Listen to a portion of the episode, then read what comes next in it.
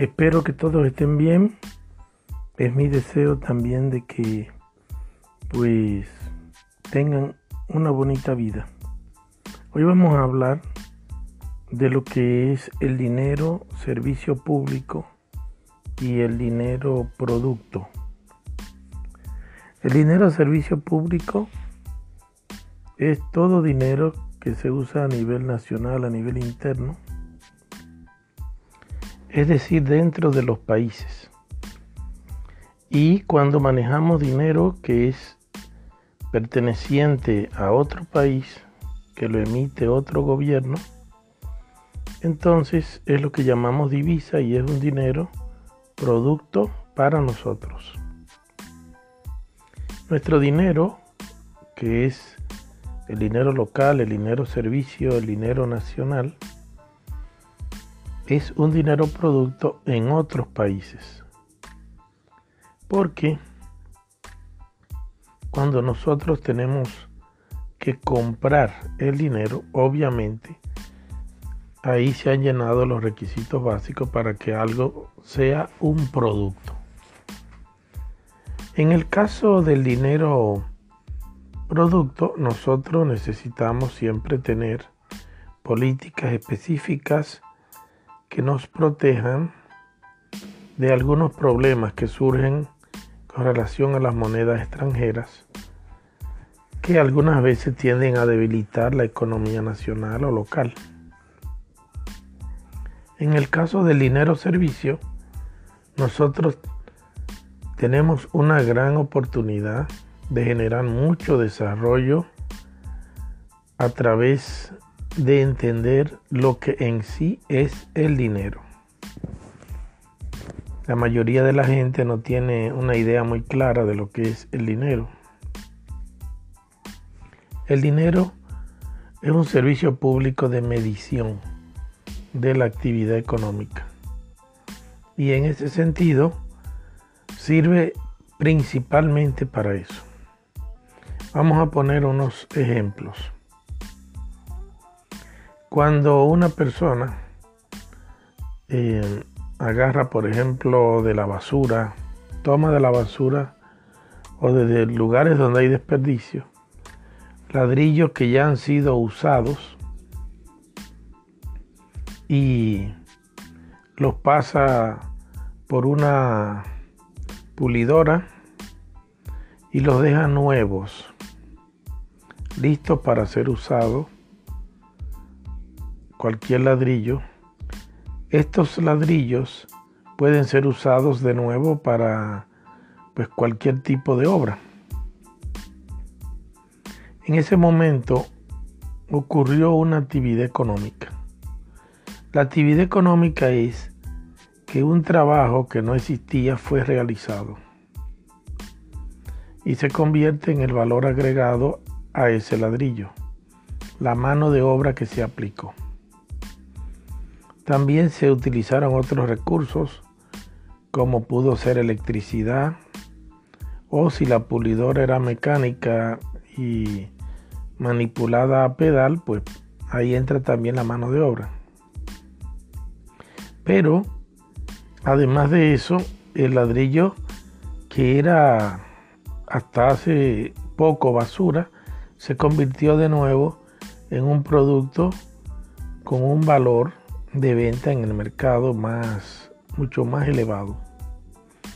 Entonces, si podemos entender lo que pasó ahí, se ha producido dinero. Se ha producido el dinero que es servicio público. Ese dinero que está representado ahí, nosotros lo recuperamos al ponerlo en el mercado a ese ladrillo o a esos ladrillos. Sin embargo, existe la posibilidad con una nueva mirada, con una nueva tecnología que llamamos emisión monetaria personal, de que sea reconocida la cantidad de dinero que hay ahí y sea puesta en circulación. Porque Cuando una persona produce dinero, está participando del proceso de emisión monetaria. La emisión monetaria es exactamente el proceso de producir dinero. Lo único que muchas veces no tiene la calidad que tiene el ejemplo que hemos puesto. Normalmente los gobiernos hacen emisión monetaria nacional a través de que lo miden como un producto de la oferta y la demanda. Si hay mucha demanda, es decir, mucha gente buscando pesos o cualquier nombre que tenga la moneda nacional,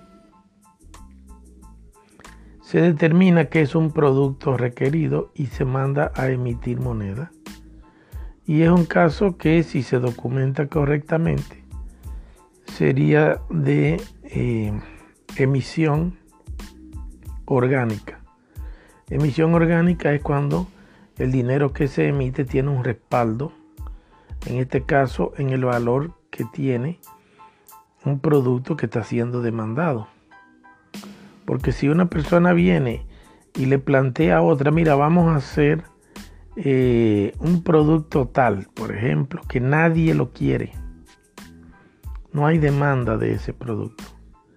Ese es un negocio que ni siquiera ha comenzado y ya ha fracasado.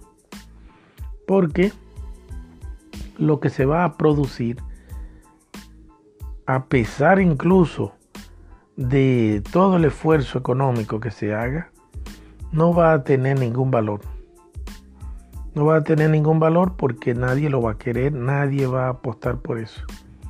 Sin embargo, incluso en ese caso, ha sido producida mano de obra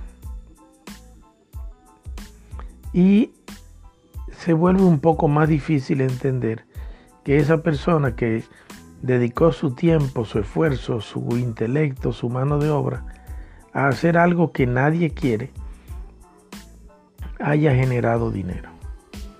Sin embargo, sí lo generó a pesar de que fue para algo que no está siendo demandado para nada en el mercado.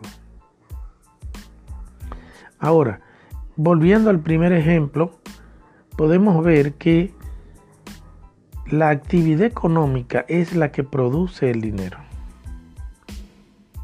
Y no el dinero produce la actividad económica. Es decir, el dinero es una forma de medir la actividad económica. Y eso significa que se puede emitir dinero tomando como respaldo la actividad económica, que es una inversión de mano de obra y de distintos recursos. Y además de eso, es una inversión que produce algún tipo de producto, algún tipo de bien o servicio para colocar en el mercado.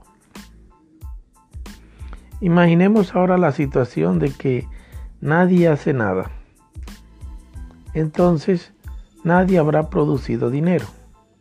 Pero ahora imaginemos que en una situación como esa, eh, la gente por tanto no puede hacer las cosas, no puede comprar, no puede ejercer eh, sus derechos humanos y por tanto eh, se ha empobrecido la garantía de los derechos humanos.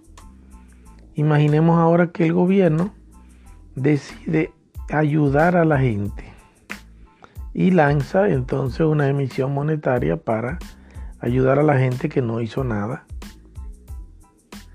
Lo primero que vamos a tener es que ese dinero, debido a que no tiene demanda en el mercado en el sentido eh, financiero, sino que lo que hay es pobreza, es un dinero inorgánico. Es un dinero que puede debilitar la economía. Y además de eso, es un dinero que va a ayudar a las personas, por lo cual estamos hablando de que en realidad no está midiendo la actividad económica, sino la pobreza.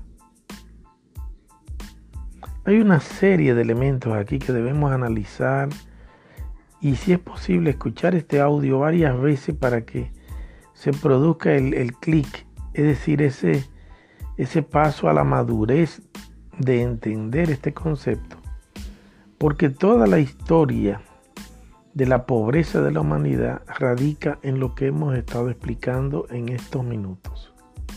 Entonces, si nosotros le damos una visión distinta, una óptica distinta a esto, es decir, las personas tienen derechos humanos, las personas somos parte de un contrato social, es decir, nosotros estamos unidos en la sociedad todos unos con otros debido a un acuerdo que se llama contrato social, que es donde usted acepta que eh, trabajando coordinado, siendo una sociedad, somos más productivos que trabajando eh, cada uno por su cuenta. Al mismo tiempo, eh, aceptamos la lógica de que nadie va a hacer sociedad para perder. Es decir, si nosotros hacemos una sociedad es porque va a haber garantías para nuestros derechos humanos, para que recibamos esos servicios de derechos humanos. Va a haber, pues entonces, un reconocimiento de la dignidad humana como una reserva suficiente para que alguien eh, reciba pues los servicios de derechos humanos. Eso es muy distinto a darle una ayuda a alguien. Cuando usted emite dinero para dar una ayuda, usted no está reconociendo la dignidad humana. Usted está trabajando al son de la pobreza. Está trabajando al ritmo de la pobreza. Pero cuando usted dice, y tenemos que usar los recursos y poderes del Estado para garantizar los servicios de derechos humanos y usted emite dinero para eh, cubrir el, la actividad económica que corresponde a brindar esos servicios de derechos humanos, entonces usted está midiendo realmente la actividad económica está reconociendo realmente la dignidad humana, tanto que la reconoce como un bien cuantificable en el sentido de que no es una ayuda lo que usted está dando, es un reconocimiento. Y ese dinero sale al mercado a asumir el cuerpo de toda la mano de obra y los productos, los bienes y servicios que corresponde brindar servicios de derechos humanos. Estamos hablando entonces de un dinero orgánico que realmente tiene una garantía. Ahora, podemos hacer una mejora en este sistema. ¿Y cuál es? Pues otorgarle a la población lo que es quizás sino el primero, el segundo verdadero importante y más importante derecho humano, que es el derecho a la emisión monetaria personal. Estamos hablando de que toda la literatura, legal o no, sobre derechos humanos es esencialmente eso, literatura. Porque si usted no le agrega a la gente, al ciudadano, la capacidad de la emisión monetaria personal, no existe una garantía verdadera de los servicios de derechos humanos y por tanto tampoco de los derechos humanos. Entonces, esto es algo que debemos entender, eh, interiorizar porque el futuro del mundo depende de esto. Si nosotros podemos acercar a la vida de la gente esta visión, vamos a decir nueva porque nadie está hablando de esto, y vamos a decir pues antigua y primitiva porque en realidad era la forma de emisión monetaria original, la del trueque. Es decir, La persona aportaba una cosa a la sociedad o representaba algo en la sociedad y recibía a cambio, pues entonces bienes y servicios, en este caso, bienes y servicios vinculados a los servicios de derechos humanos.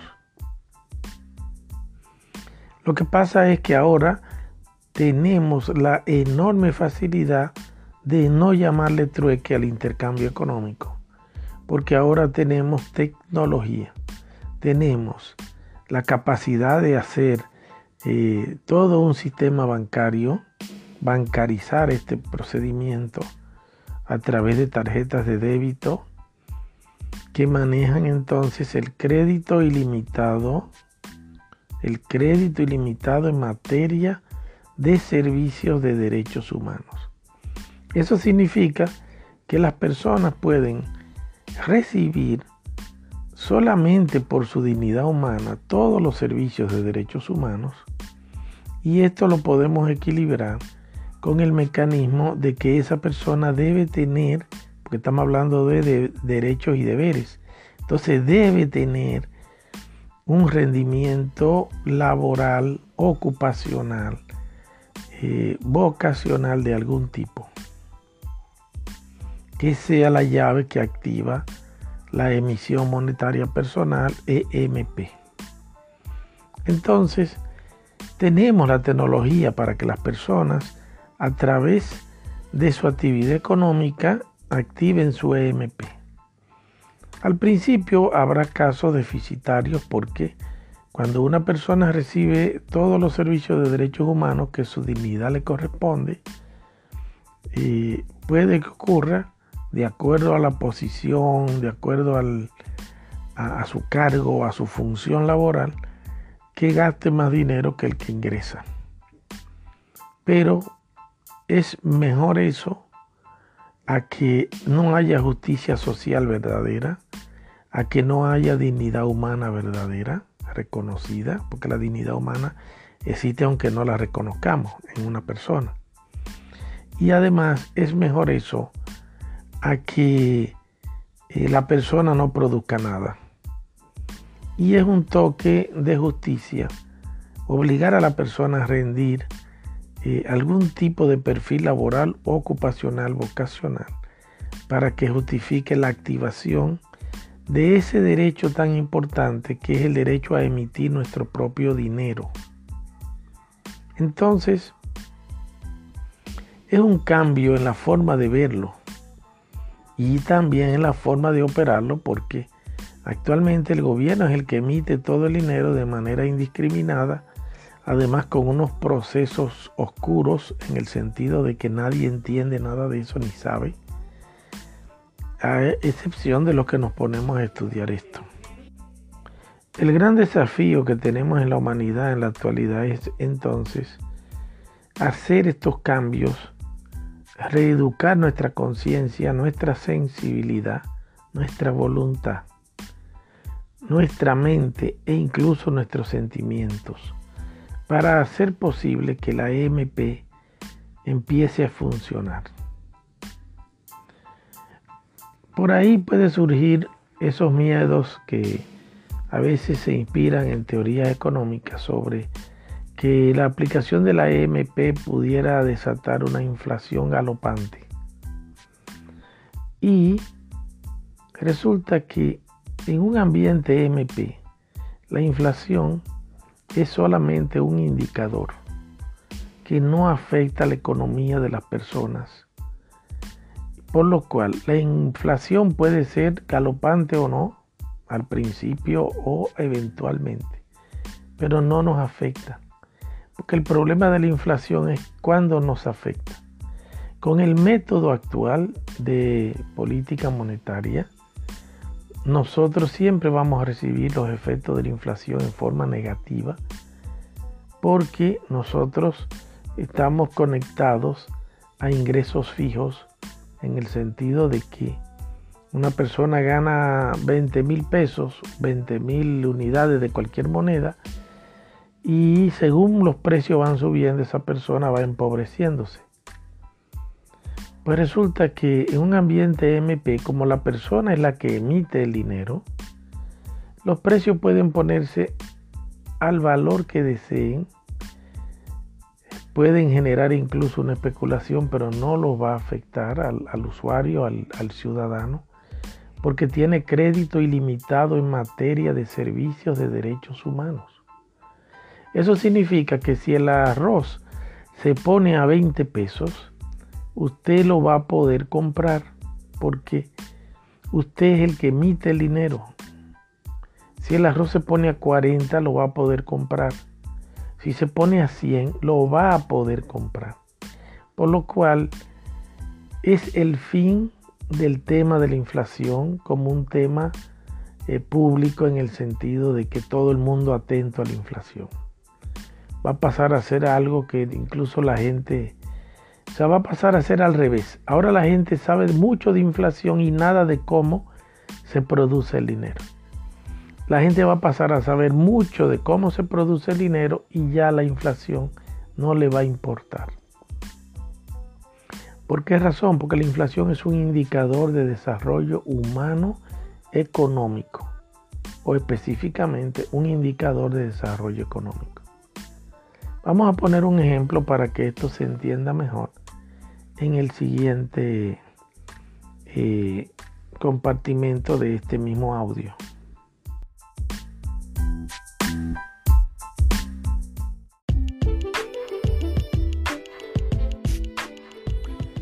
Muy bien, entonces ahora vamos a analizar el fenómeno de la inflación en un ambiente EMP, aunque en realidad es lo mismo para todos los ambientes. La inflación en realidad es un indicador de desarrollo económico. ¿Qué significa eso? Si una persona produce mensualmente ingresos que le son suficientes para vivir, imaginemos que sean 50 mil pesos. Y empiezan entonces los precios a subir, a subir, a subir.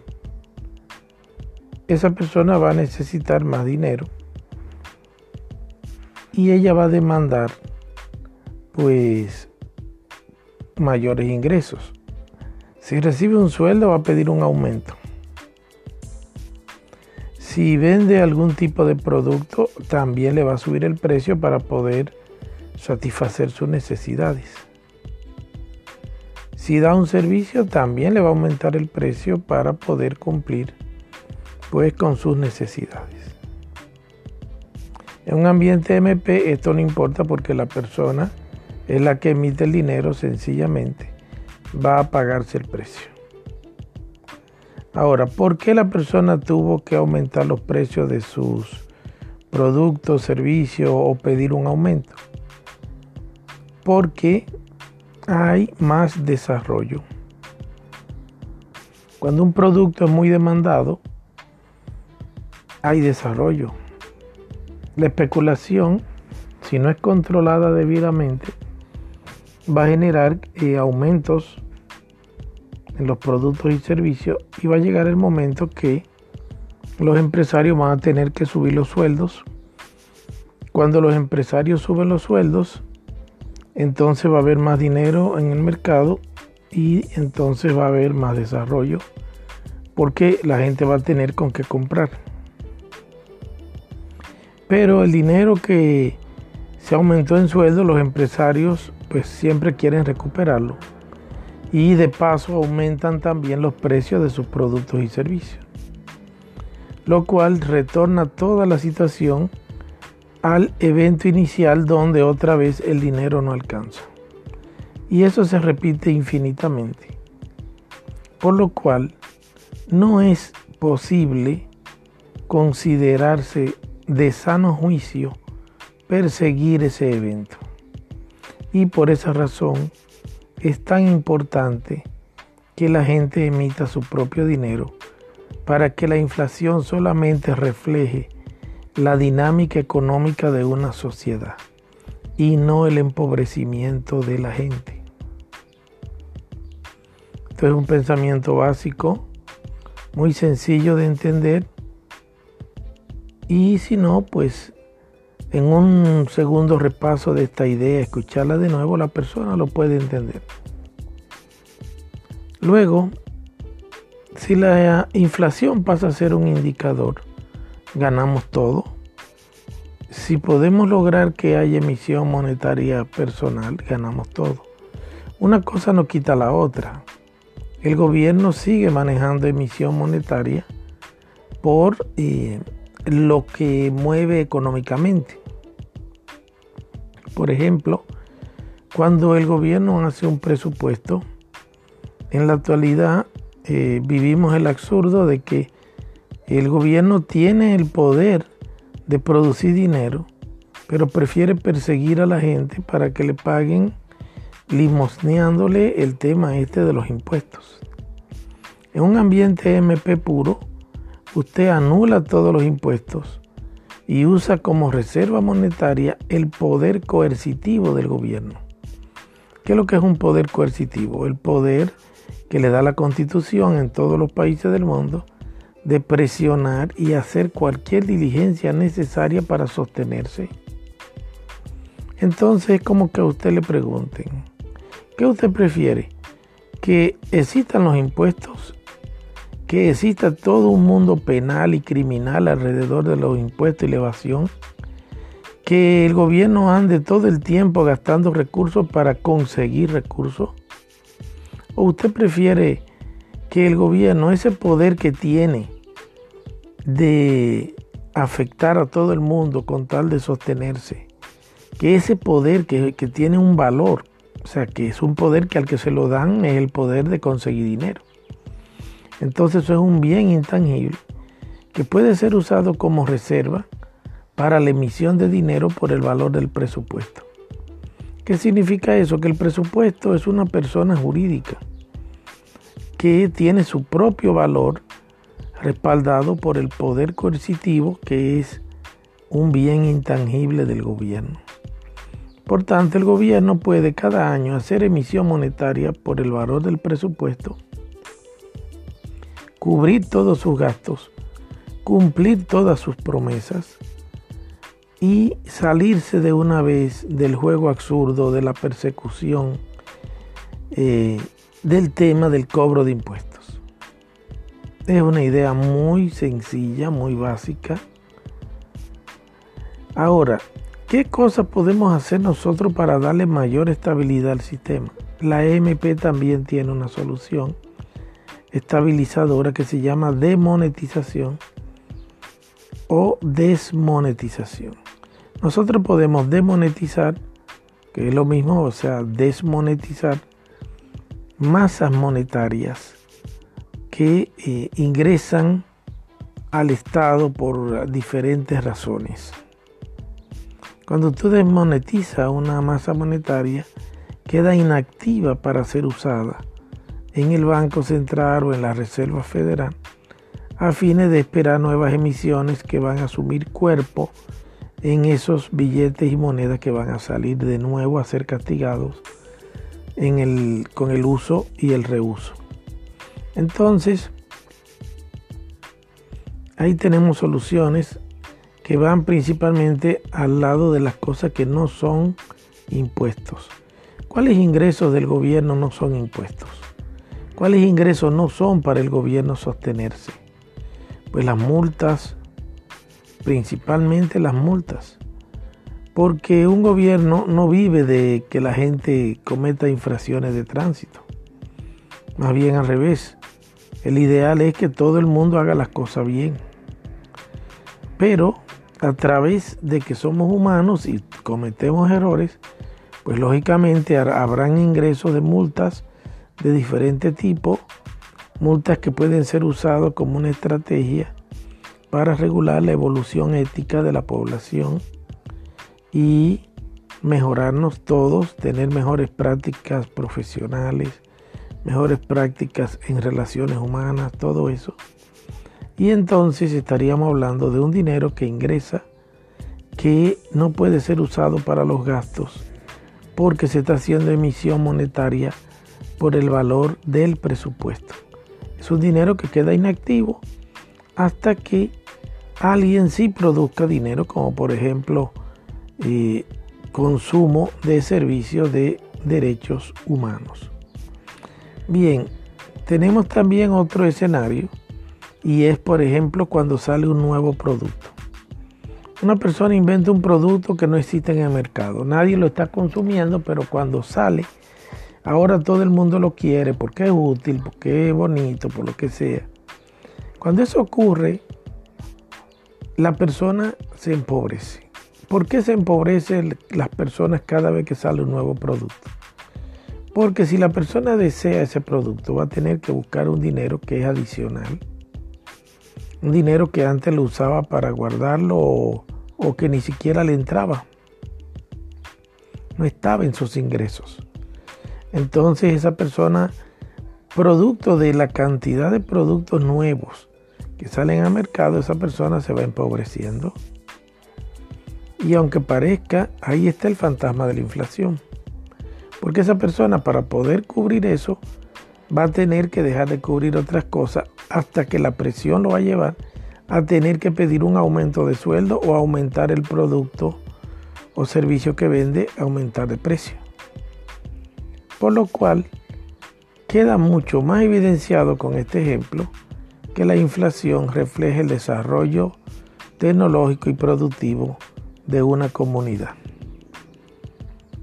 Al momento que la gente deja de temerle a la inflación en un ambiente de emisión monetaria personal, estamos también propiciando un estado de equilibrio. Habrán fluctuaciones, pero siempre tenderá a equilibrarse.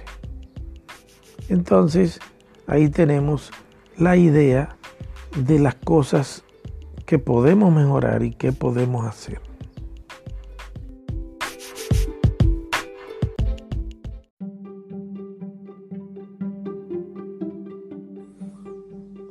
Muy bien, finalmente eh, advertimos que el ambiente EMP basado en la emisión monetaria personal es un sistema, es un sistema que tiene 30 años de investigación, donde todos los elementos se encuentran ajustados y ya probados.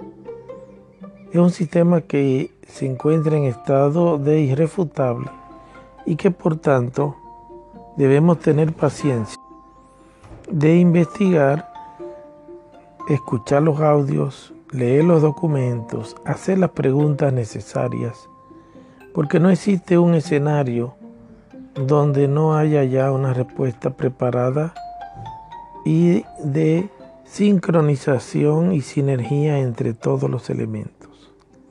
Mi nombre es José Manuel Fernández, soy abogado, soy un científico jurista y estoy a disposición de quienes quieran implementar esto en los gobiernos locales y crear un mayor desarrollo, formar a políticos, formar una nueva fuerza que repare la situación a nivel mundial y por tanto que cada uno haga conciencia de lo que es la responsabilidad que implica enterarnos de estos conocimientos. Hasta pronto.